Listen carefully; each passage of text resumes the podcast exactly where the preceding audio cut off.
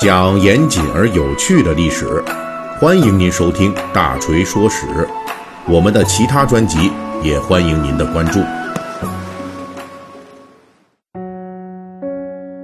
最近咱们《水浒细节解密》一直讲这古典小说里边涉及的各种骂人话啊。那么咱们今天呢会继续这个骂人话话题，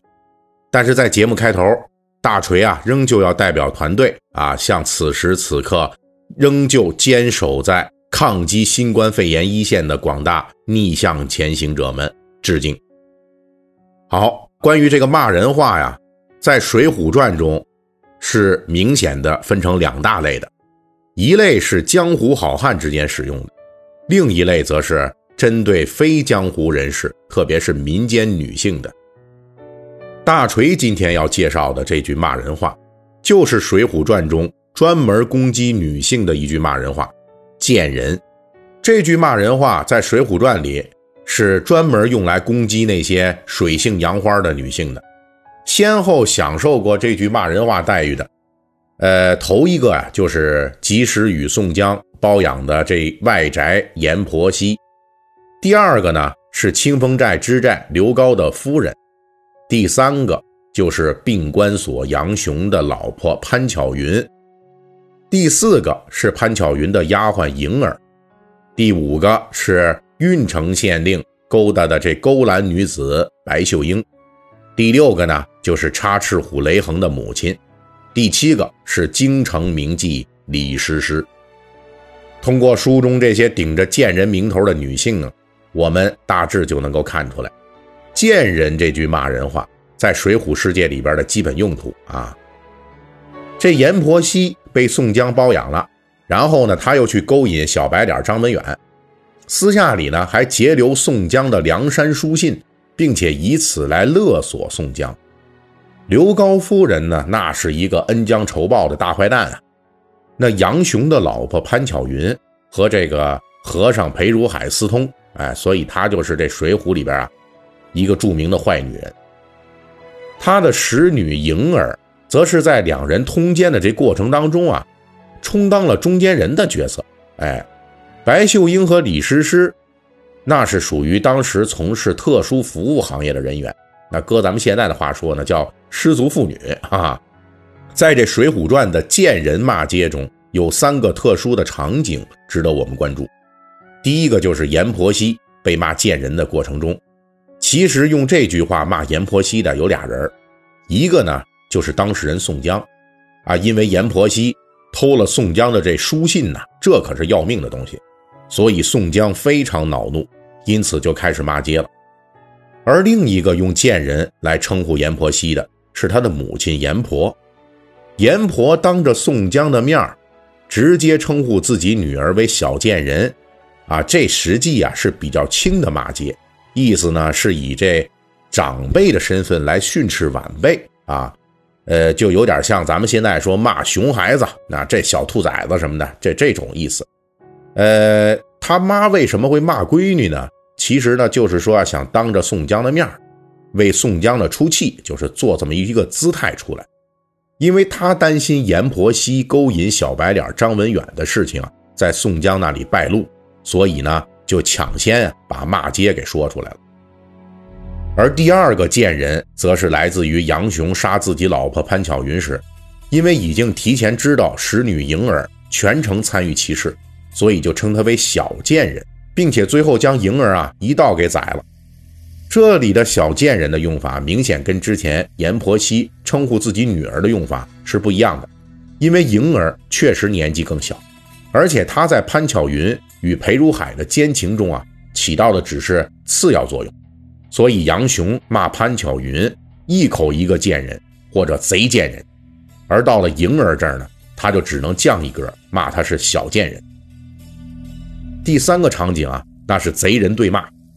那就是插翅虎雷横的母亲与勾栏女子白秀英发生正面冲突的时候，这俩人互骂对方是贱人。而且雷横的母亲看到自己儿子因为得罪了白秀英，被白秀英的姘头郓城县的县令惩处，所以呢就先骂白秀英，而白秀英呢反唇相讥呀，那双方呢都用贱人来对骂。从这些用法来看啊，贱人这个骂人话在水浒世界中主要是针对妇女的，特别是对那些有不良行为的女性就展开攻击。不过，就是这句骂人话，无意中就记述了宋元时代骂人领域的一个重要的历史变化。因为这个“贱人”作为骂人用语，其实并不是水浒世界所反映的宋元时代的发明啊，它要作为骂人话出现的非常早，比如两千多年前的《礼记》里边就提到过“贱人”这个词。那个时候啊，“贱人”的攻击对象是男女均可。他的意思啊，就是指地位低贱之人。东晋名士袁湛就自称啊是东国贱人，这就是取这个基本的意思。但是到了宋元时代呢，贱人这个用来，呃，原来就是泛指男女的这个攻击性词汇啊，它就逐渐发生变化了啊。那时候啊，就基本不再用贱人来针对男性了，而是变成专指女性，而且呢，不仅是指这个。呃，地位低贱啊，还带有这个强烈的谴责对方行为恶劣、品质低下的这种含义。这实际是宋元时代市井文化兴起之后啊，市井骂人话那获得了极大的生长啊，所以呢，这骂人话越来越多，越来越丰富啊，那它也一定程度上呢得到了专业化的细分，贱人也逐渐衍生出了更强烈的针对女性的攻击性。值得注意的是，在这小说里边，其实还有一个比较特殊的例子，这就是“贱人”这个词啊，原始意义还有继续使用的。这个使用人呢，就是汴梁名妓李师师啊。在这《水浒传》里边，没有人骂他是贱人，但是李师师自称为贱人，是他自称的啊。这就是在梁山好汉通过打通李师师的环节，请李师师出面。跟皇帝宋徽宗说情的时候，李师师啊是一口一个自称贱人，这不是李师师表示谦卑啊，而是李师师出身妓女行业，这个行业的女子当时自称就是贱人。李师师这种表述也说明他在宋徽宗面前啊一直非常清楚自己的身份，没有说因为宋徽宗的宠爱就立刻人都飘了，哎呀就想天天想入非非啊。什么入宫当主人啦，就没有这种不切实际的想法。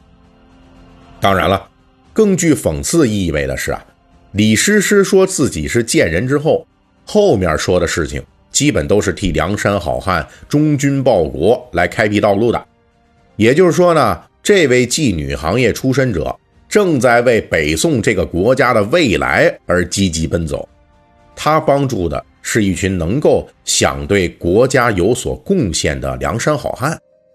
这种黑白颠倒啊，也不失为一种真正的讽刺。当这种能够呃从心里边哈真心的去考虑江山社稷的角色，却只能由一个自称是贱人的李师师来扮演的时候，这北宋王朝未来的命运啊，其实已经是千疮百孔了。好，本集的《水浒传》细节解密就给大家讲到这里。如果您喜欢听我的节目呢，可以微信搜索添加四四七九二五八零三一七八，让小助手拉您进入大锤粉丝群。